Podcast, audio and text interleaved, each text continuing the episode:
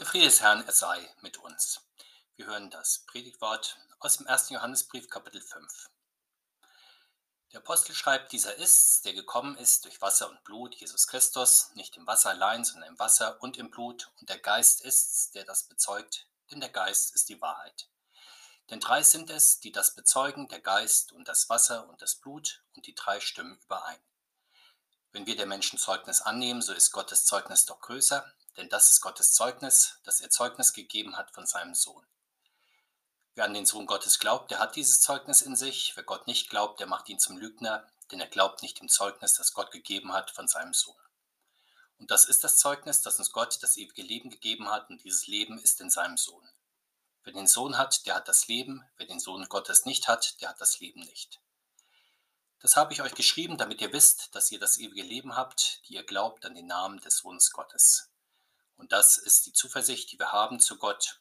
Wenn wir um etwas bitten nach seinem Willen, so hört er uns. Und wenn wir wissen, dass er uns hört, worum wir auch bitten, so wissen wir, dass wir erhalten, was wir von ihm erbeten haben. Wenn jemand seinen Bruder sündigen sieht, eine Sünde nicht zum Tode, so mag er bitten, und Gott wird ihm das Leben geben, denen, die nicht sündigen, zum Tode. Es gibt aber eine Sünde zum Tode, bei der sage ich nicht, dass jemand bitten soll. Jede Ungerechtigkeit ist Sünde, aber es gibt Sünde nicht zum Tode. Herr, segne diese Worte an uns. Amen. Hier hören wir also vom Wahrheitszeugnis des Heiligen Geistes. Der Heilige Geist, das ist der Geist Jesu Christi, bezeugt Jesus Christus. Genauer noch, er legt wahrhaftiges Zeugnis von den Heilstatsachen ab. Der Heilige Geist ist also nicht nur ein Philosoph, der mehr oder weniger christlich angehaucht über die Errettung des Menschengeschlechtes philosophiert. Er ist auch kein Mystiker, der tiefe Erfahrungen ergründet und kundtut. Der Heilige Geist ist aber auch nicht nur ein nüchterner Historiker, der uns mehr oder weniger geschickt gewählt die wichtigsten Daten und Fakten aus dem Leben Jesu überliefert. Der Apostel sagt uns, der Heilige Geist gibt Zeugnis vom Herrn Jesus und den Realitäten seines Heiles. Dabei legt der Apostel das Gewicht auf die harten Fakten. Jesus Christus ist gekommen durch Wasser und Blut wir kennen die besondere Ausdrucksweise des Apostels Johannes, die zunächst etwas eigenartig anmutet, weil sie so sehr verkürzt und zugleich manches so roh sagt, was wir eher umschreiben würden.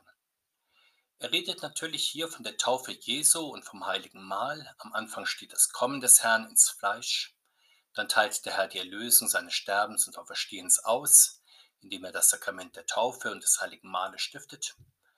Damit macht der Apostel deutlich, wie real das Heilswerk des Sohnes Gottes ist. Er schwebte nicht nur leicht und licht in diese Welt, um ebenso leicht wieder zu entschwinden.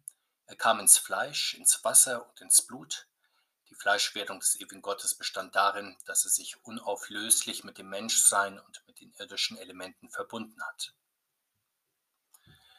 Warum betont der Apostel das so besonders? Schon zu seiner Zeit gab es die fälschlich sogenannte Erkenntnis, das war eine philosophische Bewegung, die von der gebildeten griechisch-römischen Welt stark auch in die christliche Gemeinde eindrang. Für diese Bewegung war das Christentum vor allem eine faszinierende Idee, ein System von philosophischen Lehren. Ein berühmter Gnostiker zur Zeit des Johannes mit Namen Kerinth lehrte zum Beispiel, dass der geistige, überirdische Christus bei der Taufe Jesu in Jesus eingezogen, ihn aber vor dem Tod wieder verlassen habe. Seiner Meinung nach war der Sohn Gottes selbst gar nicht von der Jungfrau Maria geboren oder im Kreuz gestorben. Diese menschlichen, realen, fleischlichen Wirklichkeiten schrieben die Gnostiker allein dem Menschen Jesus zu, den Sohn Gottes dagegen fanden sie nur in geistlichen Wirklichkeiten. Manch ein Gnostiker, wie etwa der berühmt gewordene Markion, ging sogar davon aus, dass Christus nur ein Scheinleib gehabt habe, denn Erlösung könne nicht durch Leid, Blut, Schweiß, Sterben geschehen, sondern nur durch geistige Überwindung des Materiellen, so die Meinung. Noch spätere Gnostiker, wie etwa der christliche Prophet Montanus, waren daher strenge Asketen, die alles Leibliche verachteten, das nahe Weltende ankündigten und sich in besonderer Weise als Geistträger und Sprachrohre des Heiligen Geistes verstanden. Die frühe christliche Kirche kam durch die Gnosis in große Schwierigkeiten. Wir können das schon in den ersten Gemeinden des Johannes und des Paulus beobachten. Noch einmal größer wurde das Problem, als die, von, als die Apostel und Augenzeugen der Auferstehung des Herrn verstorben waren. Die Strömung, die das Christentum in eine Philosophie umdeutete, wurde mächtiger und ergriff ganze Landstriche und ganze christliche Kirchen. Bei Johannes nun haben wir die Lösung des Problems vorliegen. Wie bemerkt, stellt er gegen die Vergeistigung des Lebens Jesu seine Fleischwerdung, sein Kommen ins Wasser und ins Blut. Zu diesen Heißrealitäten tritt für ihn das Zeugnis des Heiligen Geistes. Somit gibt es drei reale Zeugen für die leibhaftige Fleischwerdung und das faktisch vollzogene Heißwerk des Gottessohnes, der Heilige Geist, durch den der Herr Jesus spricht und wirkt, sowie die Taufe des Herrn, das heilige Mahl, in dem er sein Heilswerk dann an die Seinen austeilt.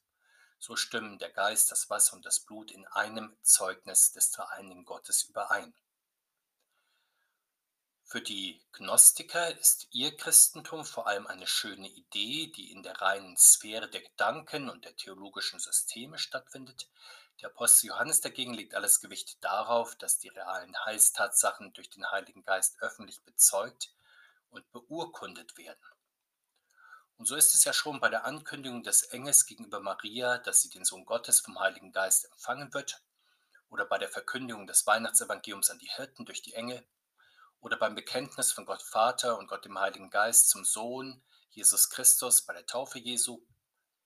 Die folgenden Worte und Wunder des Herrn werden auch durch den Heiligen Geist bezeugt, vor allem natürlich sein geistesgegenwärtiges Sterben am Kreuz und seine Auferstehung am dritten Tag. Das alles sind ja nicht nur Ideen oder tote Dogmen, sondern das sind geschehene, bezeugte und überlieferte Heißereignisse, denn der Geist Gottes ist nicht nur Theorie, sondern er ist Wahrheit in, im vollen Sinn, also Heilswirklichkeit Gottes. Und damit führt der Apostel Johannes den Wahrheitsbegriff des Alten und Neuen Testamentes gegen die Gnostiker ins Feld. Für Philosophen ist wahr, was ihnen persönlich im Verstand als vernünftig wahr oder auch nur wünschenswert erscheint. Wahrheit ist hier dann nur so viel wie persönliche Wahrheit oder subjektive Plausibilität, Ansichtssache und Meinung. Für biblisches Denken dagegen ist das wahr, was tatsächlich gewesen ist und übereinstimmend von verschiedenen Personen öffentlich bezeugt wird. Diesen biblischen Wahrheitsbeweis nun führt Johannes, indem er auf die sichere Bezeugung der Geburt und Taufe Jesu sowie seines Lebens, Sterbens und Auferstehens durch den Geist Gottes hinweist. In einem weiteren Teil unseres Bibelwortes bewegt der Apostel die Frage, wie menschliches Zeugnis und das Zeugnis Gottes sich zueinander verhalten. Das tut er offenbar, weil schon zu seiner Zeit die Berichte vom Leben Jesu in Frage gestellt worden sind.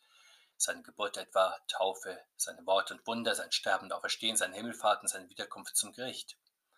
Offenkundig auch von den Gnostikern, sie vergeistigten das Christentum ja auch und gerade deshalb, weil sie die Heißtatsachen bezweifelten weil sie damit aber die Wirklichkeit des Glaubens wegrationalisiert hatten, suchten sie nach Ersatz. Das sollte dann eben ein idealisiertes, vergeistigtes Christentum bestimmter Restideen sein.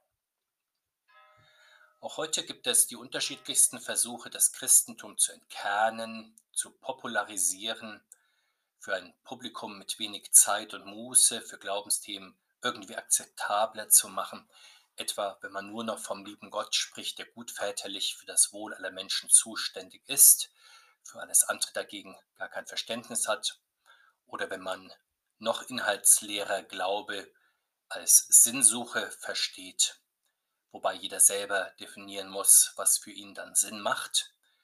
Kirche wäre nach diesem Verständnis nur traditionsreicher Sinnanbieter, der museale und lebensweltlich überholte Glaubensrestposten im Angebot hat. Der Apostel Johannes begnügt sich nicht mit ein wenig subjektivistischem Sinn, den Menschen sich selbst geben oder mit einigen vagen, wunschgetriebenen Gedanken über Gott. Er geht aus vom objektiven Zeugnis, das Gottes Geist selbst ablegt von Jesus Christus. Sicher, das Selbstzeugnis Gottes erreicht uns durch die Predigt von Menschen. Wir nehmen auch das Wort gerne an, das treue Wortzeugen uns überliefern, vor allem wenn es die Engel sind oder Augenzeugen wie die Apostel. Letztlich aber glauben wir nicht dem menschlichen Wort der Augenzeugen, sondern dem Wort Gottes, das sie uns sagen. Dem Inhalt nach ist das Wort Gottes das Zeugnis des himmlischen Vaters von seinem Sohn. Und diese Bezeugung des Sohnes durch den Vater findet an allen wichtigen Punkten des Lebens Jesu statt Wir hatten einige dieser Bezeugungen schon erinnert. Die Bezeugung des neugeborenen Weltretters durch die Engel, des Gottessohnes bei der Taufe sowie am Kreuz durch begleitende Zeichen und Wunder. Dieses Zeugnis des Vaters wurde zum inneren Besitz der Augen- und Ohrenzeugen, so war es bei den Aposteln. Ihr Wort wurde zum Glaubensbesitz der Apostelschüler sowie der Geistlichen bis zum heutigen Tag und durch die berufenen Jesusjünger dann auch zum lebendigen Glaubensschatz der glaubenden Christen. Aber was geschieht eigentlich da, wenn das Wort Gottes die Kette der Zeugen durchläuft? Ist das vor allem ein Ereignis der Kulturweitergabe, wie sie auch zum Beispiel im Fall von Grundwissen geschieht, das von Lehrern zu Schülern weitergereicht wird? Oder wie Berufswissen, das von einem Ausbilder zu einem Lehrling weitervermittelt wird? Oder ist das vor allem ein soziales Ereignis, dass einer dem anderen wichtige Erfahrungen weitersagt, wie das etwa von Eltern zu Kindern geschieht? Nein, beim Zeugnis, das Gott der Vater von Jesus Christus ablegt und das er in der Kirche verkündigen lässt, handelt es sich nur, nicht nur um ein spezielles Wissen oder eine besondere Erfahrung, sondern es handelt sich hier um das Leben Gottes, das seine höchste Verkörperung in Jesus Christus findet und das bis in das ewige Leben hineinreicht. Im christlichen Leben geht es also darum, dass man dieses übermittelte und bezeugte Leben Gottes sich mehr und mehr aneignet das ist dann das Gotteswasser, das bis in das ewige Leben hineinquillt. Insofern ist auch das Hören des Glaubens ein sehr besonderes. Hier wird nicht nur eine Information erfasst, sondern die Heilswirklichkeit Gottes. Mit Hilfe des Heiligen Geistes wird das Zeugnis zum lebendigen Wort Gottes. Es erleuchtet den Verstand, es wohnt in den Herzen, es heiligt und erneuert. Das Leben Gottes in Jesus Christus wird geschenkweise zum Besitz, solange der Glaube in den Herzen lebendig ist. Doch schon zur Zeit des Johannes wurde, wie wir schon bedacht haben, das Zeugnis des Vaters vom Sohn von manchen Christen bezweifelt. Der Apostel stellt dazu gewohnt deutlich fest, tut man das, dann macht man Gott zum Lügner. Gott Lügen strafen ist sozusagen das Gegenteil der gläubigen Annahme seines Zeugnisses. An anderer Stelle sagt Johannes, dass der Wahrheit Gottes der Teufel gegenübersteht, der der Lügner schlechthin ist, der zur Lüge anleitet und der in die Lüge hinein verstrickt. Und dieser Hinweis ist sehr treffend, der verdeutlicht, dass es bei der Frage, ob Christus als Idee oder als Wirklichkeit geglaubt wird, dass es hierbei nicht nur um unterschiedliche Meinungen und Denkschulen geht, sondern in der Tat um die Entscheidung zwischen Wahrheit und Lüge, zwischen Gott und Nichtgott, zwischen Christus und Antichrist. Die Kirche hat diese Erfahrung seit ihren Anfängen gemacht. Sie stand immer wieder vor der Entscheidung, ob sie echte Kirche Jesu Christi oder nur christlich angemalte philosophische Schule sein wollte. Und das ist auch in der Gegenwart nicht anders. Philosophisch beeinflusste Theologie gibt es in der Christenheit viel, je nach Autor und Prediger mehr oder weniger. Sie findet auch mehr oder weniger Gefallen beim gebildeten Publikum. Zur Auferbauung der Kirche ist dagegen eine Theologie nötig, die in festem Glauben am Wort der Heiligen Schrift hängt und sich hierin mit den Vätern der Kirche, vor allem mit den Reformatoren, einig ist, weil sie nicht auf menschliche Gedanken und Werke setzt, sondern auf das Zeugnis des Heiligen Geistes. Der Apostel Johannes beschließt diesen Abschnitt mit dem Ausblick auf die Konsequenz des Glaubens. Er sagt, wer den Sohn hat, der hat das Leben und wer ihn nicht hat, der hat auch das Leben nicht. Mit Bedacht spricht der Apostel hier vom Haben des Sohnes Gottes. Und damit macht er klar, dass Glauben nicht nur ein Gedanke oder eine Meinung oder eine Sehnsucht oder ein Gefühl ist. Und darauf gibt ja auch der Wortstamm des deutschen Wortes Glauben einen Hinweis. Das Wort Glauben ist abgeleitet von geloben, sich verloben bzw. sich verschreiben. So wie der Sohn Gottes sich uns verschreibt, so verschreiben wir uns im Glauben ihm.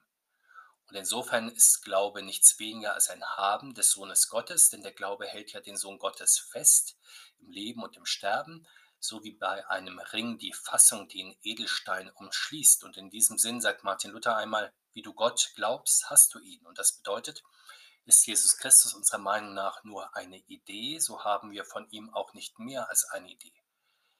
Ist er uns dagegen gegenwärtig durch den Heiligen Geist, durch sein Wort in unseren Ohren und vor unseren Glaubensaugen und in unseren Herzen, ja beim heiligen Mahl unter Brot und Wein mit seinem Leib und Blut in unseren Händen, dann haben wir ihn auch so leibhaftig unter uns, bei uns und in uns. dann ist er mitten unter uns nach seinem wirksamen Wort. Dann haben wir ihn und mit ihm sein göttliches Leben schon jetzt in dieser Zeit und dann auch in der Ewigkeit. Auf dieses leibliche, ja fleischliche Haben des Herrn Jesus läuft also der Gedankengang des Apostels zu. Das ist der Sinn seiner Mensch- und Fleischwerdung, dass er sich ganz und gar in die Hände der Menschen gibt. Er ist nicht nur Theorie, sondern er ist in seiner Kirche persönlich gegenwärtig und gibt leiblichen Anteil an seinem heilsamen Leib und Blut. Und wenn der Apostel also von Geist, von Wasser und vom Blut spricht, so redet er nicht allein von Geburt, Taufe, Totenauferstehung des Herrn selbst, sondern auch von seiner persönlichen Gegenwart in unserer Mitte, in der gottesdienstlichen Gemeinde von heute. Er redet von unserer Taufe und neuen Geburt, von unserer leibhaften Gemeinschaft mit dem Herrn im heiligen Mahl. Da also dürfen wir den Herrn haben, weil er sich hier uns schenkt und mit ihm Vergebung der Sünden, Leben und Seligkeit. Das Leben des neuen Menschen kann die getauften Christen dann mehr und mehr bestimmen, je öfter sie sich unter die Gnadenmittel stellen. In der Taufe wird ja Jesus Christus übergestreift, im heiligen Mahl wird seine Gerechtigkeit immer wieder neu über die Ungerechtigkeit des alten Menschen gezogen, sodass das neue Leben des Herrn Jesus die Christen mehr und mehr rechtfertigt und heiligt. Was sind wir aber für Menschen, wenn wir den Herrn dann haben, im Glauben haben? Wir sind dann Kinder Gottes, weil wir im Sohn Gottes leben. Gottes Kind ist nicht nur ein unbedarfter Mensch, der in einer idealen Gedankenwelt vor sich hin lebt, ja vielleicht von der besten aller möglichen Welten träumt, vielleicht sogar sich für sie einsetzt. Die Gotteskindschaft wird von Gott geschenkt, sie ist keine Möglichkeit des Menschen, doch indem der Gottessohn Mensch geworden ist, hat er es den Seinen ermöglicht, Gottes Kinder zu sein. In der Taufe geschieht die Geburt der Christen als Gotteskind. Hier werden Menschen Teil des Leibes Christi, damit sind sie Teil von seinem Fleisch, von seinem Blut und gehören zur Familie Gottes. In unserem Abschnitt beschreibt der Apostel dann noch eine zentrale Tätigkeit im neuen Leben der Gotteskinder genauer, und das ist das Gebet. Die Besonderheit des Gebetes der Kinder Gottes ist die Zuversicht der Erhörung, denn sie bitten nicht gemäß der eigenen Wünsche und Vorstellungen, sondern sie beten gemäß dem Willen Gottes. Das bedeutet, dass sie nach dem Wort und Gebot Gottes beten im Namen des Herrn Jesus mit seinen Worten und dem Geist seines Heißwerkes. Die Gotteskinder unterstellen also ihre Wünsche dem Rettungswerk des Herrn Jesus und sofern sie das tun, können sie seiner Erhörung gewiss sein. Nicht allein der Anhörung, sondern auch der Erfüllung ihrer Bitten, bitten. Dann gilt ohne Abstriche, bittet, so wird euch gegeben. Das ist vielleicht die schwierigste Aufgabe des christlichen Gebetes, dass die getauften Christen nicht vornehmlich ihre Gedanken, ihre Gefühle und Erwartungen vor Gott ausbreiten, sondern dass sie alles Wollen dem Haupt der Kirche, Jesus Christus, unterstellen, so wie es der Herr Christus selbst in vorbildlicher Weise gegenüber dem Vater im Himmel tut, wenn er betet, nicht mein, sondern dein Wille geschehe. Zum christlichen Gebet gehört dann auch, dass es fürbittendes Gebet ist. Der Apostel beschreibt in sehr schöner Weise, wie Christen auch für den fehlenden Bruder beten. Anders als die Weltkinder reagieren sie nicht mit heimlicher oder offenkundiger Schadenfreude über die Fehltritte ihrer Mitmenschen oder vornehmlich mit Kritik und Zurechtweisung, sondern in erster Linie mit barmherziger Fürbitte. Das Gebet vermag viel. Der Apostel sagt, Gott wird auf das Gebet hin auch vergeben. Allerdings eine Einschränkung für die barmherzige Fürbitte und ihre Erhörung gibt es. Sie soll und kann nicht in den Fällen geschehen, in denen jemand eine Sünde zum Tode begeht. Damit sind nicht die Sünden gemeint, die volkstümlich als Todsünden bezeichnet werden, Neid, Völlerei, Habgier, Wollust, Hochmut, Trägheit und Zorn, auch diese Sünden können ja Kraft des Sühnopfers des Herrn Christus vergeben werden, wo sie bereut und bekannt werden. Eine Sünde zum Tod nach dem Sprachgebrauch des Johannes ist vielmehr die Lästerung des Heiligen Geistes. Hier kann der Heilige Geist dann nicht um Vergebung gebeten werden, denn gerade er und seine Wirkmächtigkeit werden ja im Fall der Lästerung des Heiligen Geistes in Zweifel gezogen und damit dem Arzneimittel die Heilkraft abgesprochen, das allein die Heilung vollbringen könnte. Würde man nun den Heiligen Geist bitten, darüber einfach hinwegzusehen, so würde man in sinnloser Weise die Wirkweise des Heiligen Geistes unterlaufen. Seine Besonderheit ist ja gerade durch die Gnadenmittel zu wirken. Wir sehen auch an dieser Erklärung zum christlichen Gebet, dass das Gebet sich Jesus Christus unterstellen und seinem Heilswerk einfügen soll. Es soll nicht daran vorbei bitten und daran vorbei beten oder darüber hinaus, als hätte Gott die Heilsordnung nicht schon längst festgelegt und als müsse Gott sich von unserem Gebet darüber belehren lassen, was er wie zu tun habe oder solle er uns zuliebe Ausnahmen in seiner feststehenden Heilsordnung machen. Vielmehr sollen wir beten, dass Menschen innerhalb dieser Heilsordnung vom Herrn gerettet werden. Wir beten, Herr Gott, Heiliger Geist, hilf uns, den gegenwärtigen Herrn Christus mitten in deiner Kirche im Glauben zu sehen und zu ergreifen. So bitten wir durch ihn, Christus, unseren Herrn. Amen. Und der Friede Gottes, der höher ist als unser Mann, verstehen, er bewahre uns in Jesus Christus, unserem Herrn. Amen.